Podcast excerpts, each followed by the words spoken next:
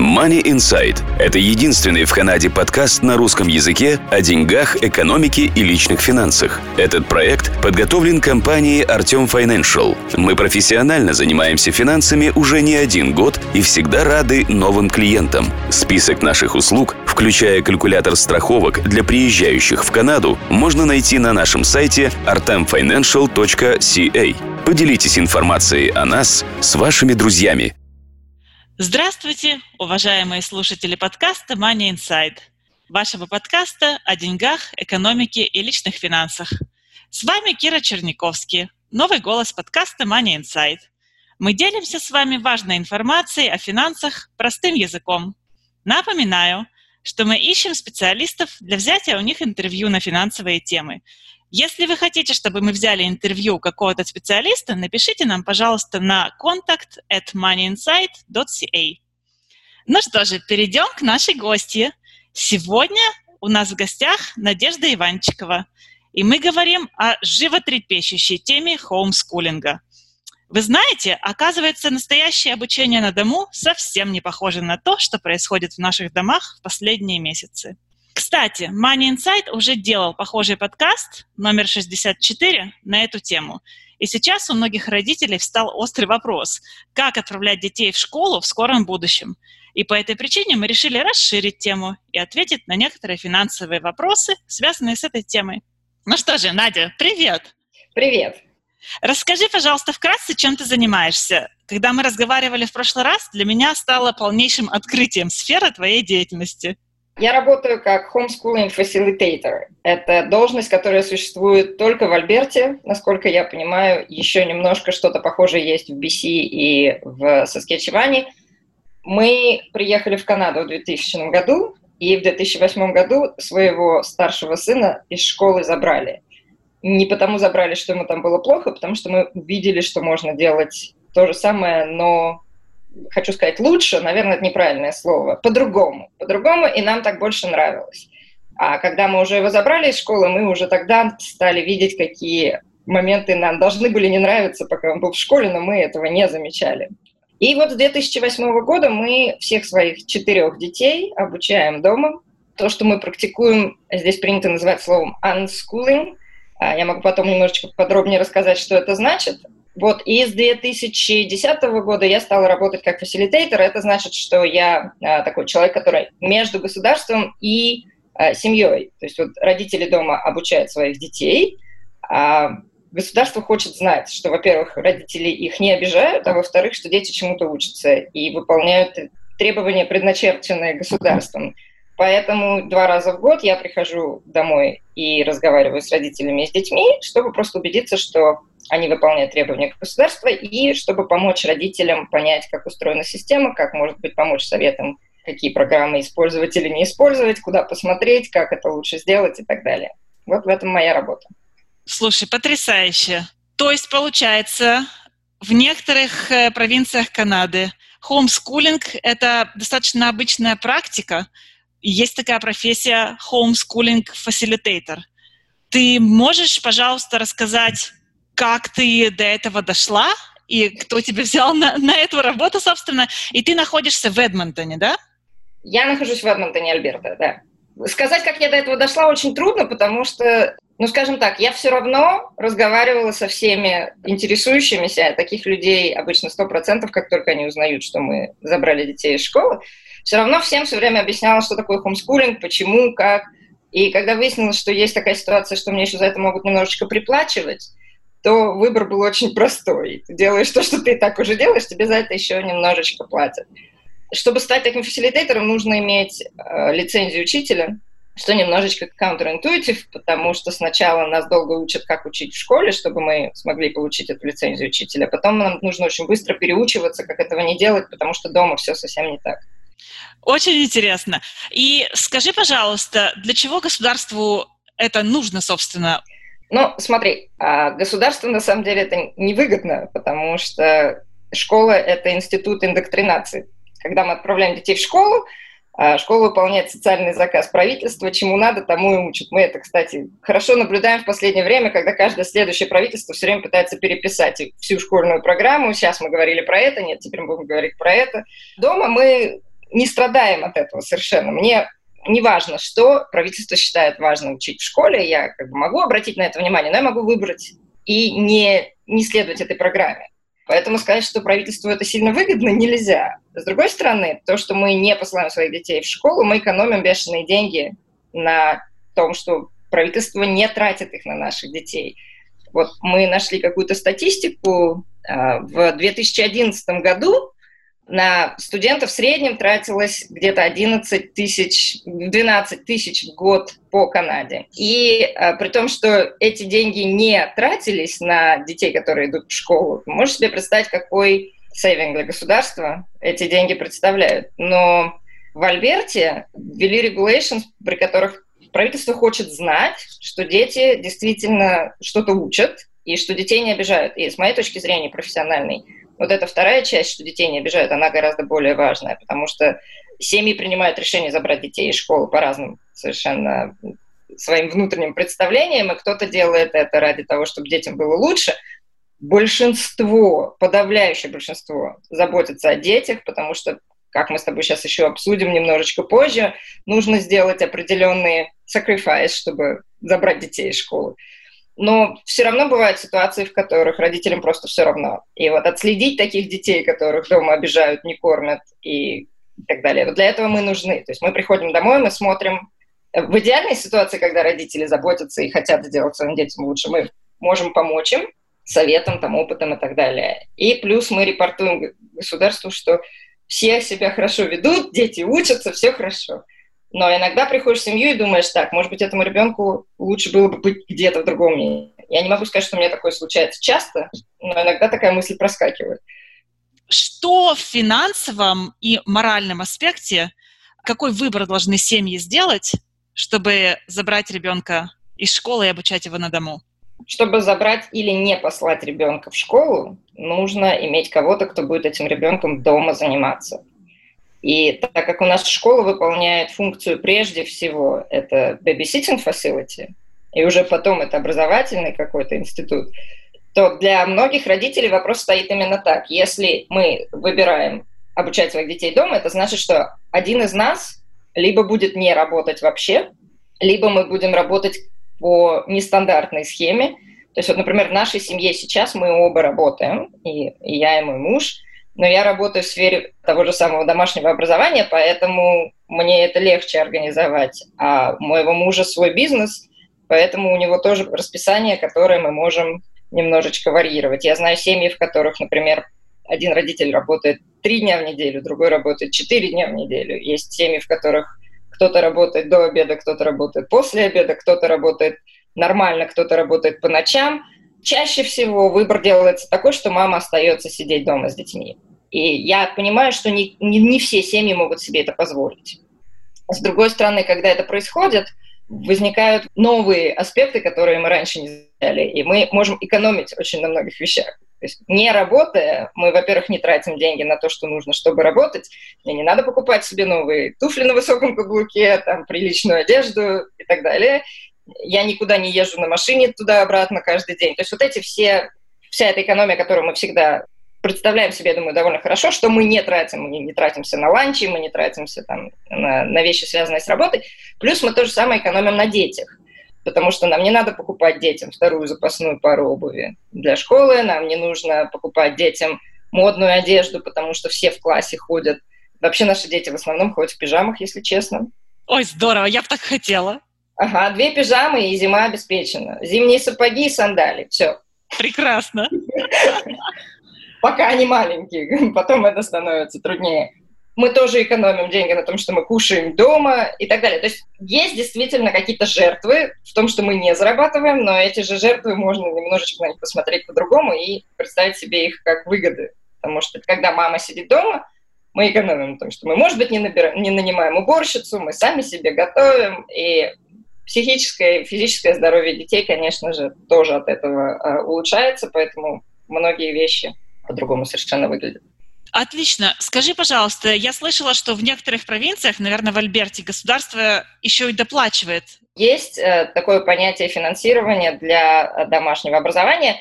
В Альберте это наиболее яркий случай. Вообще, я смотрела специально, когда готовилась к этому подкасту, я смотрела, что все провинции, которые э, Саскичеван и на запад, Саскичеван, Альберта, Биси и северные провинции, там существует финансинг, а все провинции, которые Манитоба и от них на ист, там этого нету. В большинстве э, провинций Канады ты просто говоришь, что ты уходишь, э, забираешь своего ребенка домой, и тебя правительство оставляет в покое, ты должен там какие-то минимальные бумажки им предоставить, что действительно ребенок что-то учит. Никто тебе не предлагает никаких денег и не дает никаких дипломов. В Альберте, в BC, в Соскичеване можно это немножечко обойти. Все равно можно получить дипломы, если хочется, даже занимаясь дома.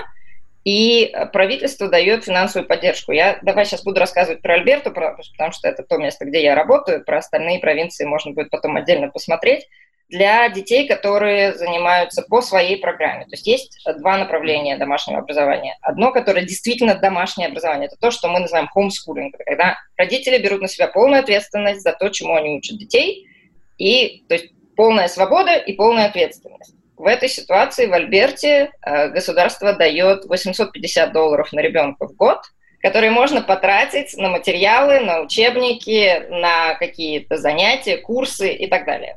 Сначала мы эти деньги тратим, потом нам их возвращают. Никто нам не платит за то, что мы сидим дома и учим своих детей, хотя было бы здорово. Если человек делает программу такую же, как в школе, это вот второй вариант.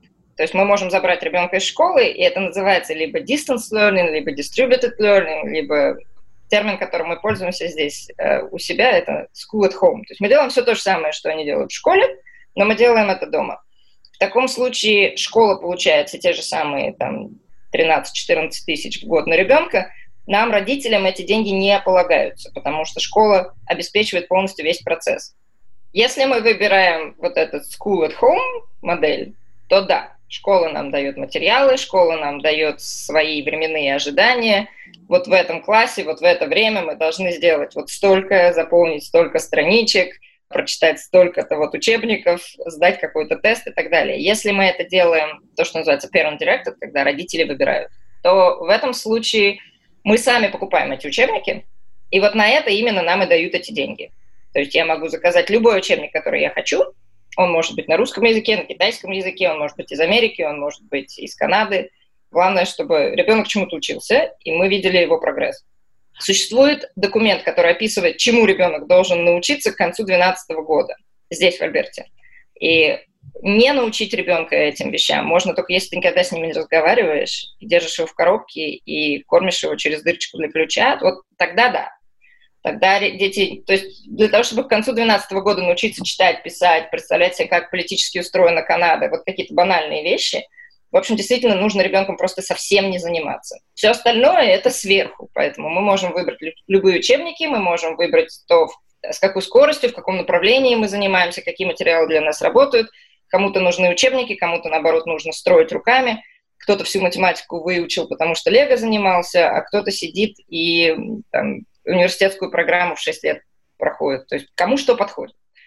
То есть подытожить, есть два направления хоумскулинга. Одно направление – это делать ровно то же, что делают в школе, и соответствовать школьным ожиданиям, просто делать это дома и за свои деньги. И второе направление – полностью взять ответственность за составление программы на себя, зарегистрироваться как хоумскулер и получать какие-то деньги от государства в некоторых провинциях, но далеко не во всех. Примерно так. Не совсем, потому что когда мы делаем то, что школа нам говорит, то мы это не делаем за свой счет, за это платит государство. Государство оплачивает нам того учителя, который будет нам говорить, что делать дома, и материалы, которые этот учитель нам предоставит. О, то есть есть привязанный учитель. Отлично, это звучит уже лучше. Да, а когда мы делаем это совершенно самостоятельно, тогда мы действительно делаем это за свои деньги, но государство нам эти деньги возвращает в размере до 850 долларов в год на одного ребенка. Окей, ну вот, совершенно новая информация.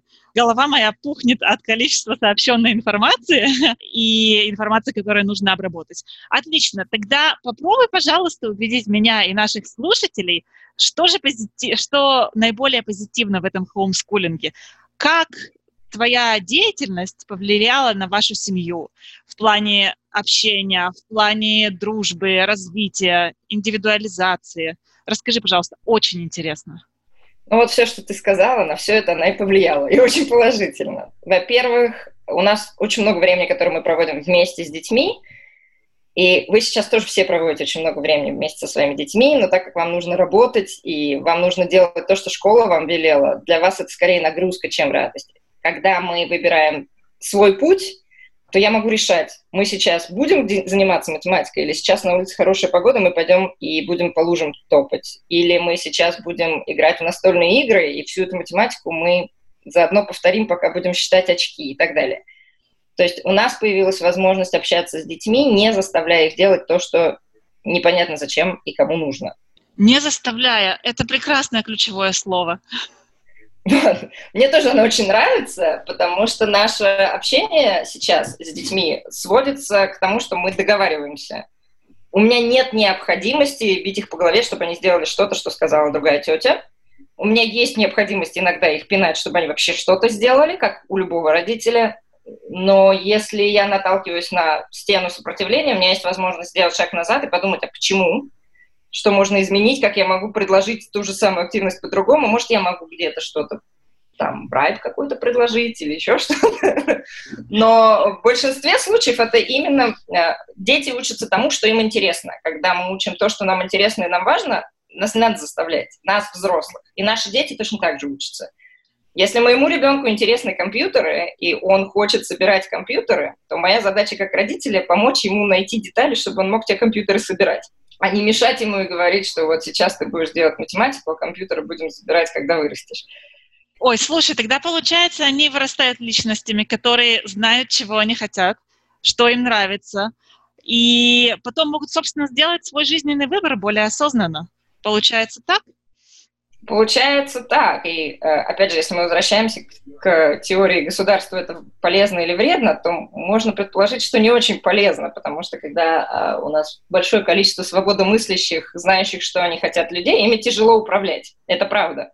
Но наши дети, и когда я говорю наши, я имею в виду детей, которых я видела, не только моих, но и детей из общины нашей хомскульной, э, эти дети вырастают независимыми, они вырастают, э, то, что принято здесь говорить, happy in their own skin. Mm-hmm. То есть они знают, что им интересно, они знают, как этого добиться в большинстве случаев, или наша работа как родителей им помочь это понять. И да, у них, у них хорошее представление о том, что интересно для меня и куда я хочу с этим идти. Поэтому они делают э, далеко не всегда однозначные, как бы оправданные обществом выборы. То есть далеко не все эти дети хотят стать врачами и лоерами. Потому что они понимают, что с этим идет вместе. Да? Не просто потому, что я могу, поэтому я пойду. Мы стараемся их научить, они, они сами, даже мы не стараемся, они сами к этому приходят довольно быстро, что у меня есть какие-то вещи, которые мне интересны, и я бы хотела заниматься этими вещами. Есть какая-то статистика по поводу эффективности обучения на дому? Если дети делают uh, school at home, то у них абсолютно все то же самое, что у других детей. То есть можно то делать... Самое. Да, ты точно так же сдаешь те же самые экзамены, ты получаешь те же самые оценки, и вообще это ничем не отличается, кроме того, что дети занимаются дома под присмотром родителей, и обычно родители, которые это делают, мы этого не делаем, поэтому не могу со своего опыта сказать, но родители, которые так делают, они говорят, что у них на это уходит меньше времени, чем у детей в школе, то есть за час, за три часа максимум можно сделать все, что от них хотят, и не тратить 6 часов в школе, а потом уже идти заниматься другими делами. То, что делаем мы, когда мы делаем совершенно самостоятельно, мы заканчиваем школу вообще без диплома. Но при этом всегда есть возможность, например, до старшей школы жить самостоятельно, а потом начать делать то, что делают в старшей школе, чтобы получить школьный диплом. Или сдать экзамены, то есть выучить все это самостоятельно, все равно сдать школьные экзамены, все равно получить этот диплом, если он кому-то нужен. Мой старший сын диплом не получал, у него не было больших проблем поступить в университет, который он выбрал. Выбирал он по своим понятиям, он не хотел большой, он не хотел шумный, ему не нравится это все, ему нужен был маленький, то есть он выбрал такой маленький private университет, пришел туда со своим аттестатом, который мы ему написали, как родители, и наша школа частная, которая нас обозревает, она нам подтвердила, что вот действительно он вот это сделал, наш фасилитейтер поставил под этим свою подпись. И э, когда он пришел туда без оценок, но с описанием того, что он делал. И, естественно, если подумать, то вот мой ребенок поступал на компьютер сайенс. И основные его э, сильные позиции вот в этом документе, они как раз все были про то, что он там с 12 лет строил компьютеры, сходил в 16 лет в НЕЙТ, получил диплом, что он компьютер-технишн, проработал два года в соседнем бизнесе, который занимается ремонтом компьютеров и так далее. То есть это все было в его... Это не оценка за то, что он получил это, там по сути, его резюме. математики. Но это жизненный опыт, который показывает, что вот на компьютер-сайенс, наверное, этому ребенку надо. Может быть, если бы он пошел на музыку поступать, все было бы совсем не так хорошо. Но так как это не случайный выбор, да, то э, его жизненный опыт как раз подкреплял его претензию учиться в этом учебном заведении. Его попросили сдать их вступительный экзамен. Он сдал этот экзамен и замечательно сейчас учится. Я таких детей знаю очень много, которые после домашнего образования шли и поступали в университеты. Причем тоже очень интересно, далеко не все наши дети делают это прямо сразу. То есть мой ребенок поступил в 19. В 16 он понятия не имел, он хочет делать. В 18 он тоже понятия не имел, он хочет делать. В 19 вот оно созрело. И нету давления вот этого культурного, что ты закончил школу, значит, ты должен идти в университет. В университет мы идем, потому что нам он зачем-то нужен. Это шаг к достижению более высокой цели. Это не самоцель. Вот пойду в университет и все. Очень часто они начинают работать там, в 14-16 лет, они уже начинают подрабатывать.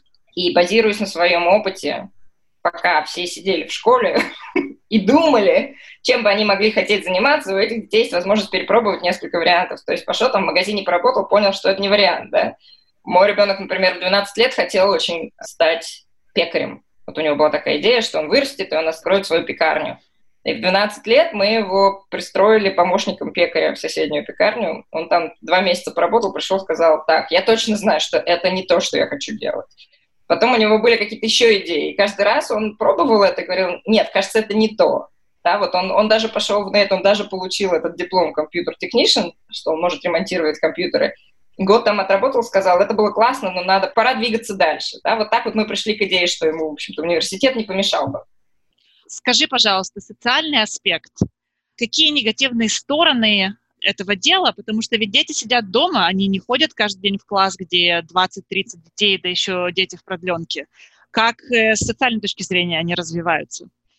Наши дети дома не сидят. Я очень люблю шутить, когда меня спрашивают, что такое homeschooling. Я говорю, we never home and we don't do school. Мы всегда где-то. Э, в Эдмонтоне, как ни в каком другом месте, какое-то совершенно безумное количество хомскулеров сейчас, и в связи с этим все время есть какие-то, то мы в парке, то мы на занятиях, то у нас такой класс, то у нас такой ивент, то мы в музей бежим, то мы с подружками играем – в общем, сказать, что нам одиноко, ну, совсем никак нельзя. А с другой стороны, когда мы посылаем ребенка в школу, да, там эти 30 детей, и мы знаем, что, по крайней мере, у нашего ребенка есть хоть и ограниченный 30 детьми, но выбор, с кем подружиться.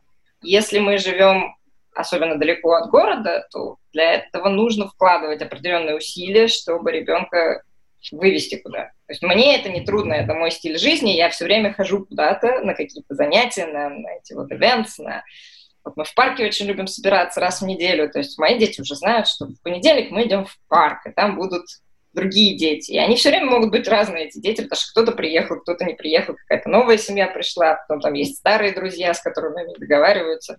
Но это усилие с моей стороны, это не происходит само по себе. А с другой стороны, если посмотреть на то, что мы делаем, наши дети общаются не только с другими детьми, и главное, что они общаются не только с детьми своего же возраста, они общаются с детьми всех разных возрастов, и они общаются со взрослыми очень много. В моей семье четверо детей. Когда начался карантин, оказалось, что, в общем-то, даже без того, что мы можем видеть других детей, нам есть чем заняться дома. Да? Мы даже можем приятно проводить время внутри своей семьи. Но, конечно же, все скучали по друзьям, как и у всех нормальных людей. Но нам не было скучно. Мы ходили гулять, мы играли в игры, нас отношения уже существуют между детьми, даже несмотря на то, что они разных возрастов. И отношения со взрослыми, потому что мы проводим с ними довольно больш, большое количество времени. Плюс у нас есть вот эти друзья наши, у которых тоже есть мама и папа, у которых есть свой опыт.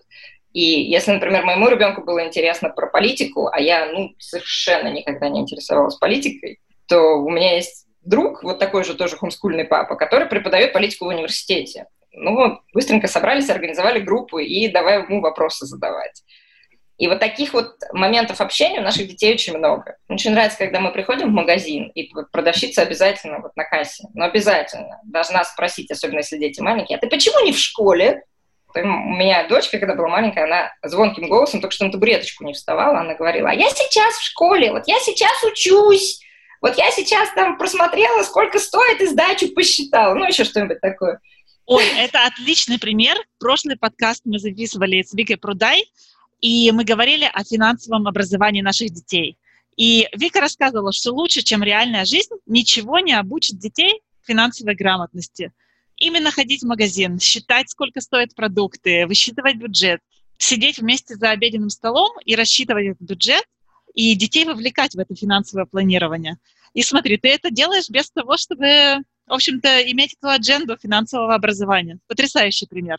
Нет, это происходит само собой. Я тебе больше скажу, наши дети в 12 лет уже начинают зарабатывать и заполнять таксовую декларацию. Так что они не только бюджет рассчитывают, у них есть реальные деньги, которые они сами могут реально потратить или не потратить, или отложить на будущее. То есть вот у каждого из них есть сейвинг аккаунт, куда они складывают деньги, чтобы потом в университет пойти, когда захочется. И плюс к тому они заполняют свои налоги, они видят, как это реально работает. Скажи, пожалуйста, есть ли у тебя какая-то информация о дотациях на то, что называется Special Needs Kids? С этим а, обстоит все на школьном уровне не очень хорошо, потому что школы получают деньги дополнительные, если у них зарегистрированы дети со special needs, домашним детям это не положено. Эти все деньги оседают в школах. Но все дотации, которые от государства за пределами школы, они точно так же доступны. То есть, скажем, speech therapy, например, Гораздо проще получить ее, если ты ходишь в школу, но если ты не ходишь в школу, то можно пойти в соседний health care center, как они там называются, и там точно так же с тобой должны заниматься. Просто не все родители знают об этом, и надо искать эти пути. В школе что хорошо, что это все встроено, вся эта финансовая поддержка. С другой стороны, в школе что плохо, для школы настолько выгодно, чтобы у них были дети закодированные, за которых дают дополнительные деньги, что школа очень часто пихает детей, которые, в общем-то, может быть, и не могли бы и не быть там.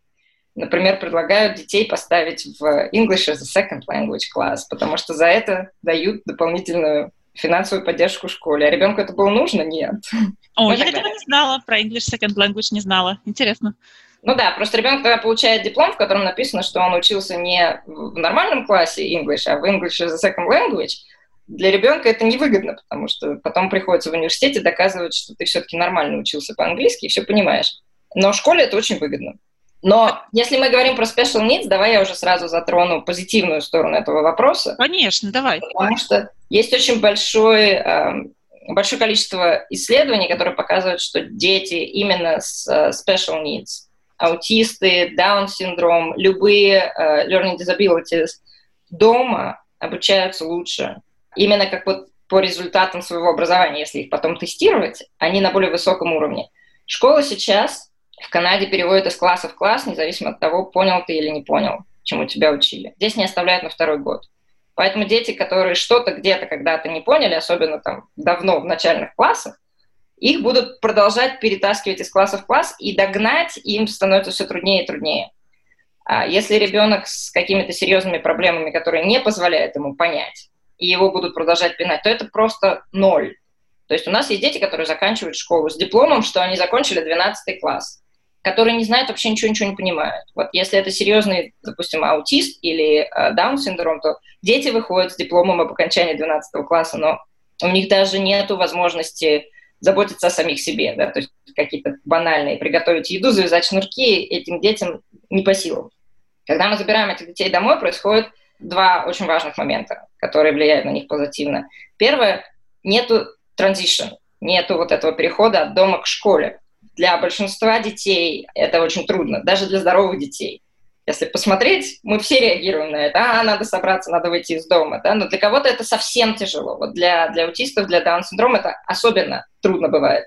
Значит, если мы убираем вот этот компонент, то ребенку легче успокоиться. Ему не нужно бороться за выживание каждую минуту. Вот он приходит в школу, он уже не в режиме учебы, он в режиме, как бы мне здесь выжить, пока я не вернусь обратно домой. Поэтому мозг закрывается, никакого учеб, э, учебного процесса уже не происходит. Убираем это, ребенок остается дома, он себя чувствует в безопасности, ему легче открыться и начать что-то учить. У меня был пример, у меня был ребенок, которого забрали с первого класса, он был аутистик, и он был абсолютно не разговаривающий. То есть, когда я пришла к нему первый раз, он закрыл лицо руками, забился в угол и сидел там и трясся все время, пока я находилась в доме, потому что ему было просто присутствие чужого человека в доме для него было большой нагрузкой. Через два года он мне рассказывал про насекомых такие детали, что профессор в университете мог бы сойти с ума. Потому что этому ребенку дали возможность вот расслабиться, перестать бороться за выживание. То есть это первая сторона вопроса. Вторая сторона вопроса – это то, что мы можем помочь ребенку учить то, что ему интересно. Вот на примере этого конкретного мальчика его интересовали насекомые. Его не интересовала математика, его не интересовала музыка, его интересовали насекомые. И мама посвятила их жизнь походам в лес, поиску насекомых. Они читали книжки, они смотрели видео. Через два года этот ребенок, он рисовал картинки, изображения насекомых, их можно вставлять в учебники. Настолько они были детальные, и он мог объяснить вот это брюшко, вот это крылышко, вот эта антенна, вот это хоботок. То есть он все это четко понимал. И мы говорим про 8 или 9-летнего ребенка в этот момент. То есть вот два, два составляющих. Один – это перестать их бить по голове, фигурально, тем, что мы загоняем в ситуацию, где им приходится бороться за, за выживание. А второй – это позволить им заниматься тем, чем им интересно. Прекрасный ответ. Ну что же, я думаю, мы собрали очень много информации для того, чтобы наши слушатели могли еще раз прослушать этот подкаст, подумать, оценить эту новую информацию, принять ее к сведению и, может быть, принять какие-то решения, если не сегодня, то завтра. Решения, которые повлияют позитивно на отношения в семье и, возможно, на успехи в учебе и в более взрослой жизни. Отлично, Надя. Прекрасный разговор получился. Последний заключительный вопрос. Если у кого-то возникают дополнительные вопросы или кто-то хочет посмотреть э, дополнительную информацию, можно ли тебя как-то найти, к тебе обратиться, поговорить с тобой? Да, безусловно. Проще всего меня найти, наверное, через Facebook на мое имя Надя Иванчиков. И через Facebook меня легко найти, мне можно всегда послать прямое сообщение, я отвечу. Если вам интересно посмотреть информацию дополнительную именно про хомскулинг, в Альберте есть совершенно замечательная организация Alberta Homeschooling Association, которая собрала информацию очень в больших количествах просто на ее веб-сайте. И тот homeschool board, в котором я работаю, называется Education Unlimited. Наш веб-сайт educationunlimited.ca. Там тоже очень много информации, и именно информации о parent-directed homeschooling. То есть не та схема, по которой мы работаем, когда нам школа что-то говорит, а как это делать самим, как идти за ребенком, как помогать ребенку добиться самых высоких результатов в том, что ему более всего важно и интересно. И еще почти забыла, у нас есть группа, которая называется «Домашнее образование в Канаде и Америке» на Фейсбуке. И можно туда тоже обратиться, там много единомышленников. Спасибо еще раз, Надя. Пожалуйста, мне было очень приятно. Спасибо за то, что пригласили, спросили. Всегда рада ответить на вопросы. Да, это взаимно. Это был подкаст Money Inside с нашей гостьей Надей Иванчиков. Я, Кира, прощаюсь с вами и напоминаю, что вы найдете всю дополнительную информацию и ссылки в комментариях к этому выпуску подкаста. Мы ищем интересные темы. Поделитесь с нами вашими идеями в комментариях под выпуском в нашей Facebook-группе или послав mail на contact at moneyinside.ca. Удачи в деньгах! Данный подкаст сделан лишь для вашей информации. Компании, инвестиции, страховые продукты и другие материалы, упомянутые в подкасте, упомянуты лишь для ознакомления и не являются рекомендацией к действию. Так как мы не знаем вашей конкретной ситуации, то мы не можем нести ответственность за ваши действия после прослушивания подкаста. Пожалуйста, обращайтесь к специалистам, если вы не уверены, как поступить. Спасибо, что слушаете нас и не забывайте задавать вопросы.